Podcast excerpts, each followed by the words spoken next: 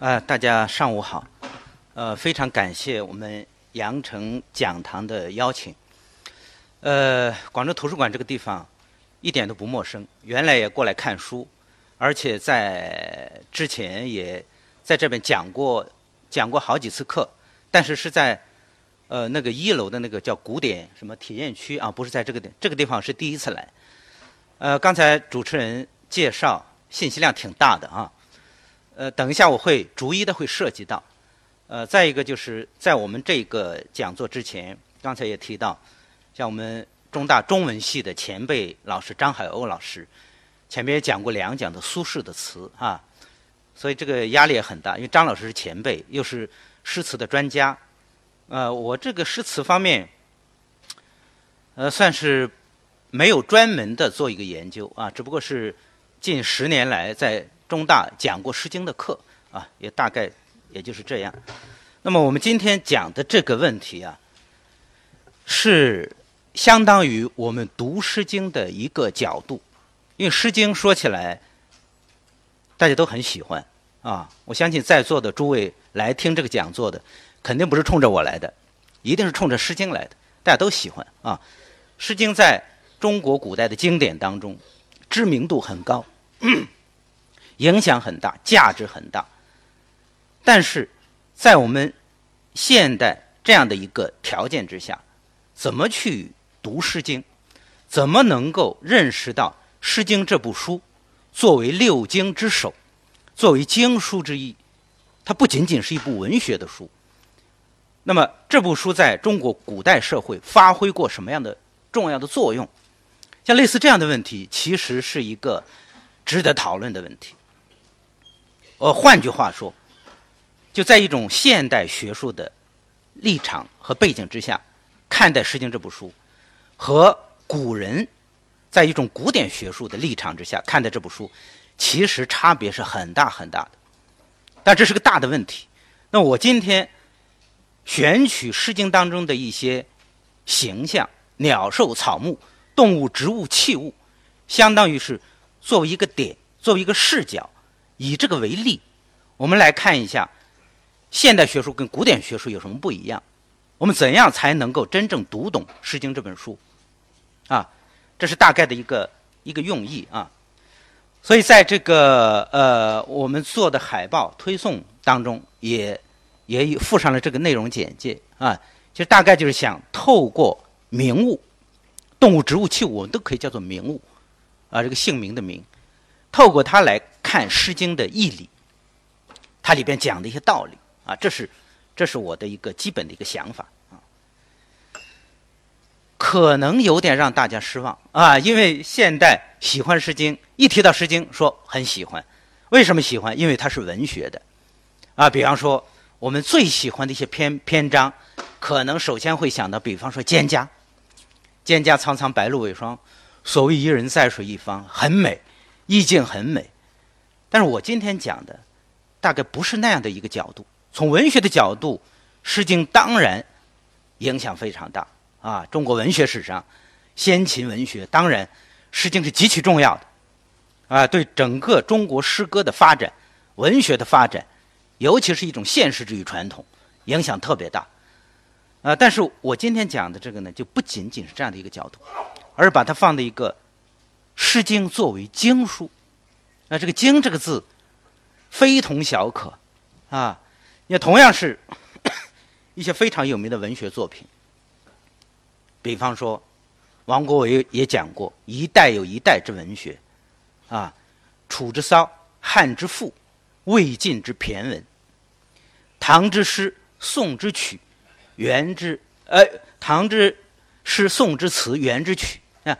每一个时代都有一些代表性的文学样式，但是大家注意没有？这些楚辞啊，这个唐诗宋词，它后边都没有加“经”这个字，唯独三百篇，它后边有“经”这个字。所以它在不光是文学史上，在整个中国文明史上，它的地位是非常非常特殊的啊。所以，我我们今天也是试图啊，从这样的一个角度。看待这个《诗经》，它的一个，它的一个在古典社会的一种一种本来的面目啊，这大概的一个考虑。说到鸟兽草木之名这个问题，它有一个来源，就这个话呀，怎么能够形成一个话题或者一个学术的话题？它有一个来源，文献的来源就来自于《论语》，孔子对他的弟子、对他的儿子，包括他的儿子在内说的相关的话。但在《论语》当中，多处提及《诗经》，对《诗经》的评价。非常重要，对后世的影响也很大。就是孔子对于《诗经》的评价啊，除去这一条，比方说还有其他的一些大家熟知的啊，《诗三百》一言以蔽之曰：“思无邪”，对吧？“思无邪”到底是什么意思？啊，历代也在做这个不同的研究。那这个地方，小子何莫学夫诗？强调诗的重要啊，包括在另外一处文献。孔子对他的儿子讲的：“不学诗，无以言；不学礼，无以立。”啊，等等，像这样的都是在《论语》当中孔子的论诗啊。这个地方也是，也是强调学诗的重要。而且这个地方《阳货》当中，孔子是集中的讨论了学诗的重要啊。这段话其实可以分成几个层次，大家注意注意看啊。第一个层次。是可以兴，可以观，可以群，可以怨，也就是所谓的兴观群怨。啊，兴观群怨这个作为一个文艺理论研究当中非常重要的这么一个问题，也是从这里来的。啊，历代都在讨论什么叫兴，什么叫观，什么叫群，什么叫怨，啊，都在讨论这个。啊，这算是一个层次，兴观群怨。第二个层次，耳之视父，远之视君。弑父弑君，这已经落到了现实生活、生活、社会、家庭、社会这个层面啊。因为《诗经》当中的很多的篇章讲到君臣之间怎么相处，父子之间怎么相处，兄弟之间怎么相处，甚至包括夫妇之间怎么相处，都讲这些关乎我们的实际的生活的这样的一些角度，这算是一个层次。最后一个层次就是叫多识于鸟兽草木之名。等一下我会展开来讲，它到底什么意思啊？多识于鸟兽草木之名，我这里这个大字是原文，《论语》的原文，小字括号里边的小字，这叫注文，就是后世的学者为了让读者、让社会上的人能够理解这个《论语》的原文，加的一个注释。这个如果是放到这种线装书啊、古籍的排版当中，一般经文是大字单行的，而这个注文是小字两行，叫双行小字注释。但是不同时代的注释，它背后体现出来的观念不太一样。那么这个地方啊，何晏是三呃是魏晋时期的人，做过《论语集解》啊。那邢炳是北宋年间的人。邢炳对何晏的说法再进一步做解释，叫著书这么一个体例。那么，尤其是何晏，他是魏晋时期的人，相当于他代表一个大的时代，叫汉唐，叫汉学，汉代的汉。啊因为学术研究当中有这么一个划分，叫汉学、宋学。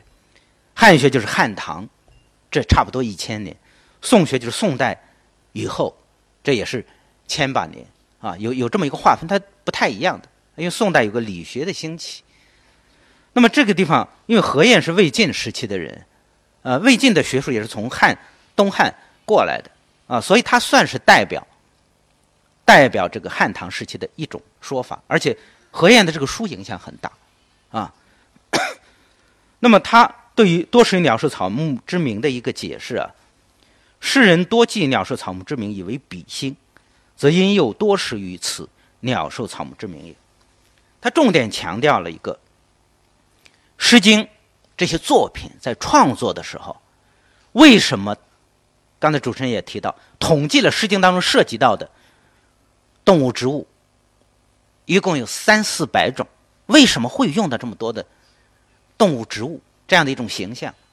它是用来起兴，用来比兴。比兴是一种手法啊。比就是打比方，要按朱熹的说法，以彼物比此物也。打比方，打比喻，这个我们了解。星是什么？星从一个宽泛的角度来讲，也算是一种比喻，但是它有个特点，叫做先言他物以引起所用之词。啊，先说一个别的东西，引出来的话，真正要说的话在后边，这叫起兴。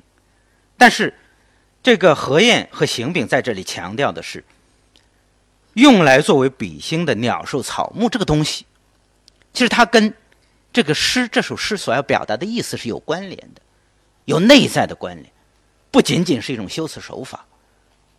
啊，你比方说我们《诗经》的第一首《关雎》。关关雎鸠，在河之洲。窈窕淑女，君子好逑。关关雎鸠提到鸟了，啊，是一种动物这样的一种大的范围，但这不是诗人真正要表达的主要的意思。但是先通过这样的一个起兴来引出“窈窕淑女，君子好逑”，这才是《关雎》这首诗真正要表达的意思。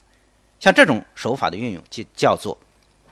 起兴叫做兴，但这种手法对于诗词创作来讲是必要的啊！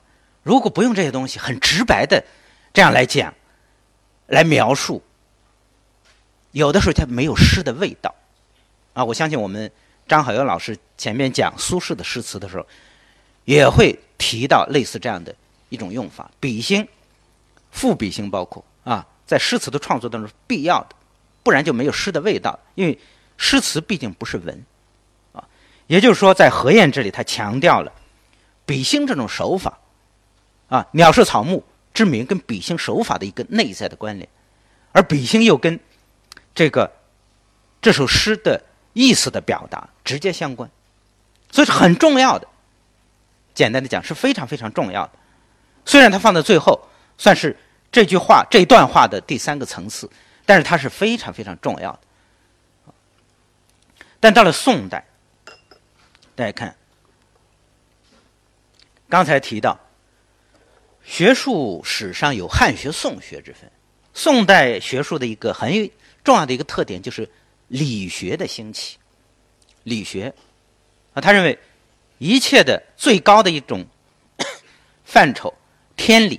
什么都是从天理过来的，啊，创造了很多的一些名词，建立了一种理学的体系。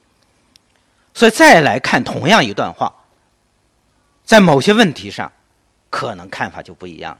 你比方说朱熹，朱熹是《诗经》研究的大家，他写过一本书，叫《诗集传》。《诗集传》在这个《诗集传》当中，他就对于鸟兽草木之名，你看他的一种说法。其须臾，又足资多时。须臾是什么意思？大家说，须也是多余的意思。须臾就是说，不是太重要的，啊，多余的那层意义，啊，又可以让人能够博闻多识，多识于鸟兽草木之名嘛，知道很多相关的知识。其实这个从这两个注释当中已经看出。汉学和宋学的差别，看出古代的人对同样一件事、一个问题的不同的看法。那我们接下来就讨论的是，鸟兽草木之名是不是仅仅就是一个多余的、可有可无的？如果说它重要的话，怎么个重要法？啊，作为一种比兴的一种手法，怎么跟这个诗的义理产生一个内在的关联？啊，这是我们要讨论的，也是希望大家在自己在研读《诗经》的时候需要注意到的这么一个点、一个角度啊。那接下来我就分几个方面啊，一个是我们讲一下“博物”跟“多识”，这是大概的一个什么意思啊？再一个就是 “名物”跟诗诗意从哪些角度有关联？我会分四个方面。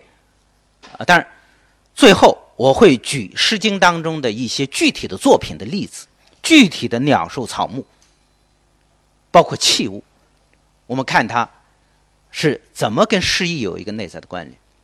前半部分带有一点理论性，后半部分就是举一些实际的例子，可能更形象一点，包括借助一些图片啊。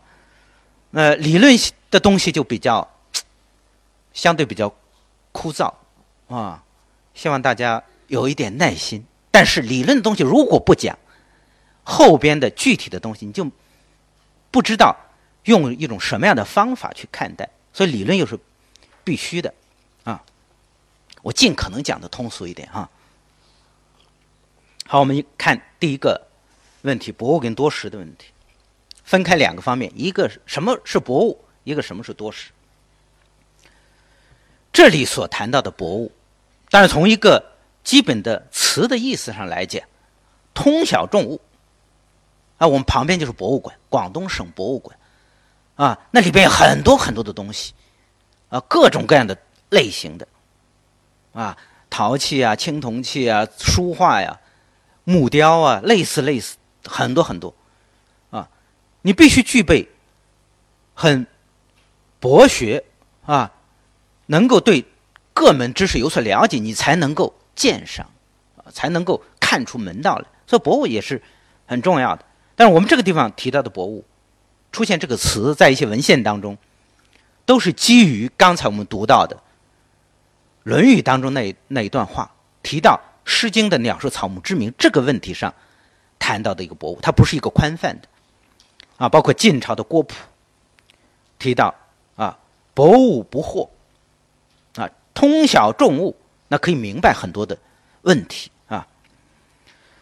好，宋代的王钦若也是多识于鸟兽草木之名，这个话说的是一个博物的问题，说的是一个知识面广的问题啊，这他们的一个一个解释啊。而且到了清代说。若是乎博物之学，亦圣人所不废也。圣人指的是孔子，啊，在他看来，孔子也非常注重博物这个问题，所以他也也说读《诗经》有几种好处，其中一个好处就是多识于鸟兽草木之名，啊，这是大家对于鸟兽草木之名跟博物的一个关联，所以由此生发出来啊，这个。南史当中有一个陶弘景传，陶弘景很有名的一个一个一个人物，他说过一段话，后来成为一个成语。他的原话是说：“读书万余卷，一事不知，以为深耻。”后来一个成语叫做“儒”，哎，一事不知，儒者之耻。他有这么一个限定啊。当然，这个这个话说起来，从正面的理解啊，这是对。读书人或者对儒者的一种严格的高标准的要求，啊，一事不知，或者说以为深耻，或者叫儒者之耻。说你这个做儒学研究的，应该通晓世间的万事万物，应该博学，哪怕有一件事不知道，嗯，这个这个以为深耻或者儒者之耻，它是其实从一个正面的角度来讲，你要去学习，你要知道。啊！但是实事求是的讲，天下如此之大，不知道的事情多着呢。啊，不知道的事情多是一个常态，而且我们读书越多，越会觉得自己不知道东西多。啊，这个正常。啊，当然说这个话是对自己的一种更高的要求。啊，但这背后体现出一个博物的重要。那么由这种观念引申出来。对《诗经》的研究来讲，成了一门专门的学问。比方说，我们做《诗经》学的研究、学术研究，啊，你可以做赋比兴手法的研究，可以做做风雅颂体制的研究，可以做某一首诗的具体的诗意的，或者它的毛诗序的这种影响，也可以做博物学的研究，或者叫名物学的研究。因为学术研究它有很多分支、很多领域，啊，不是说做诗经学研究在每一个方面都很都很懂，都有自己专属的一个领域、擅长的一个领域。那很可能一辈子我就做这个名物学的研究，能够做通就很不错了。那么由于孔子的这段话，所以后来引申出一门专门的学问，叫做《诗经博物学》或者叫名物学。最早的一部书，就这方面最早的一部专著，是三国时候，吴国有个人叫陆机，他有一本书，我们今天还可以看到啊，但可能是有有有网易不全不完整的，但是还可以看到部分的内容，叫做《毛氏草木鸟兽虫鱼书》。后来历代唐宋元明清，甚至包括国外的，尤其是日本的学者，因为大家知道日本是受我们中国传统文化影响很深。啊，日本有个学者叫冈原凤，他有一本书叫《毛诗品物图考》，画了很多的图，那图画的就是《诗经》当中的动物、植物、器物，啊，包括我们。我们做的那个微信推推送啊，我觉得做的非常专业。你看进门那个海报上边，鸟兽草木、器物都有了。而微信推送当中选了一张图片，啊，那之前没有看过我的讲稿啊。那冈原凤这看来是非常有代表性。这个图片啊，就是刚才提到的日本学者冈原凤的这本《毛氏品物图考》这个书，我们。在在在国内非常好买到，山东画报出版社出过一一本书啊，一就是这本书的一个一个一个注释原原图都附上，因为既然讲的动物、植物、器物，这个图是非常重要的。封面的这个菜就是所谓的杏菜，等一下我们也会讲到这个杏菜啊，他画那个时候没有没有没没有没有照相机，他就是。呃，根据理解，根据一些文献啊，画出这种动物、这种器物、这种植物的一种形象啊，所以这形成了一一一门专门的学问，这叫博物。多识，多识是呃《论语》当中的原文，从它字面意思，博学广记，跟博物相关啊，差不多的意思。但是我们看古人看待这个问题的时候，他就强调了多识对于了解诗意的一个重要性。啊，南朝梁黄侃有一本书叫《论语集解异述》，也是说，啊，他举了一些篇名啊，关雎、雀巢当中的一些鸟类啊，关雎当中雎鸠是一种鸟，雀巢啊，我们现在雀巢咖啡啊，你《诗经》当中早就有这个名了。喜鹊、雀巢，那它也是有鸟，啊，邹鱼，邹鱼是一种老虎，是一种很特别的一种老虎，老虎当中的一种。狼大家知道啊，所以这有兽。后边提到有草有木，诗病在其名，学诗者则多识之也。你读《诗经》，肯定要了解这些东西是怎么回事，所以它也可以让人变得博学广记。但是到了宋代，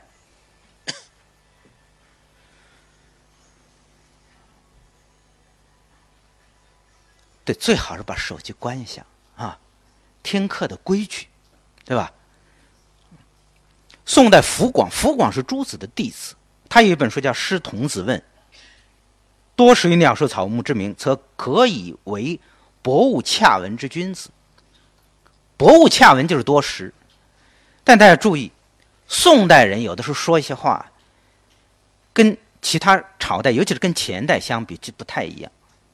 你看，则可以为博物洽文之君子，他放到了一个多识可以培养君子人格。你看，这就带有典型的宋代理学的特色，成贤、成圣、成君子，这是理学家到了宋代后期，他强调的一种道德培养。呃，跟汉唐强调一种制度建设，它就不太一样。所以我们在读到这相关文献的时候，还要注意这这之间的一些细微的差别。好，呃，多识当然很很必要啊，包括《诗经》当中提到的很多的一些呃这种名物的一些变化，你只有具备广博的知识，你才能够了解到。比方说，《诗经》时代某一个动物或植物的名称，我们现代还有没有？啊，现在如果有的话，名称还一样不一样。比方说，现在有一种黄鹂鸟，我们现在还还还有这这样的一种物种，在《诗经》当中，它不叫黄鹂，它有的时候叫苍庚，有的时候叫黄鸟，而且什么情况下用苍庚，什么情况下用黄鸟这样的一个，虽然指的是同一种东西，它是有讲究的。啊，所以这些东西你必须要了解，才能够去读诗。那么当代有个学者叫杨之水，这是他的笔名。你《诗经》当中有一有两篇就叫做杨之水，她，的本名叫赵丽雅，很有名的一一位女性学者。她有一本书叫《诗经名物新政》，学术性很强的一部当代的做《诗经》《诗经》名物研究的代表性的著作。但在这个他的书当中，他是说：“感悟造端，比兴托讽，多举鸟兽草木之名。”啊，在于因此可以对诗有更为深透的理解。他就强调这个东西，就我们了解了《诗经》当中的鸟兽草木器物，可以帮着我们去对整个诗的意思义理有更更深刻的了解。啊，这位就是呃杨之水先生，是不是来讲过课？他经常各地讲课的啊，他这本书叫《诗经名物新政》啊，有兴趣可以去看一下。但是他还有另外一本书，其实非常适合大家来读的，叫《诗经别裁》，一共选了四十七首诗，相对《诗经》做了一个选本，当代最有名的《诗经》的选本，不是全本。我觉得应该算杨之水先生这本《诗经别裁》啊，大家有兴趣可以找来看。好，这是第一个大的问题，讲从这句话引申出来的“博物多识”，我们怎怎么去理解它？啊，对这个掌握这种鸟兽草木之名，对于我们理解诗意是有非常大的帮助的，非常关键的一个方面，不仅仅是一种序语啊。好，第二个问题，我们讲一下名物跟诗的具体的关联。比方说，刚才提到比兴，啊，什么叫比兴啊？怎么建立起一种比兴关系？啊，在《诗经》的创作当中，为什么会用这种比兴的手法？反映了当事人的一种什么样的思维方式？等等啊，这是背后的一个理论问题。再一个，就名物跟某一种动物、植物的它的一种特性，啊，跟这种。人的理解，它有什么内在的关联？啊，物是不是仅仅是物？啊，它是不是也是有情感、有生命的？跟所谓的心性情这些东西有什么关联？因为古人是有从这样的一些角度去理解的。啊，这个地地方相当于我梳理出来，给大家我们一块儿做一个分享。啊，再一个，如果谈到宋代学术的话，特别讲究格物致知。我们今天还。很熟悉这个话，格物就是考考察一种物的一种特性。好，这个方面跟诗有什么关联啊？等等，包括跟诗的一种义理层面，到底有一种什么样的内在的关联啊？所以这个部分内容，我大概分四个方面来讲这些问题啊。这些问题明白了，我们再去看《诗经》当中一些具体的动物、植物、器物。比方说雎鸠鸟，比方说关雎当中的琴瑟钟鼓，我们可能就有一个方法的指导啊。我在这个地方举例也只举到几首诗，但是我们掌握了这个方法以后，我们再去看其他的那三四百种动物植物，我们就都能够清楚了啊。这是我讲课的一个目的啊。好，这个刚才朱子的那。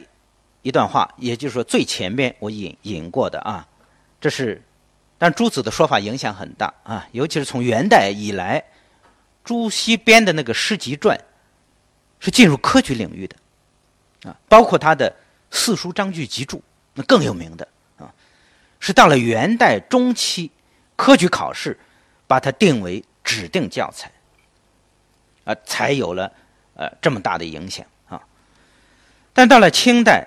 像一个很有名的一个学者顾炎武，大家应该听说过吧？顾炎武这个人，啊，日之录》是他的一本非常专业的学术笔记。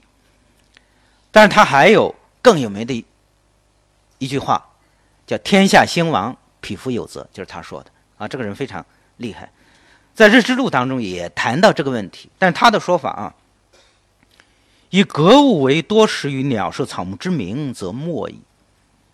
知者无不知也，当务之谓其。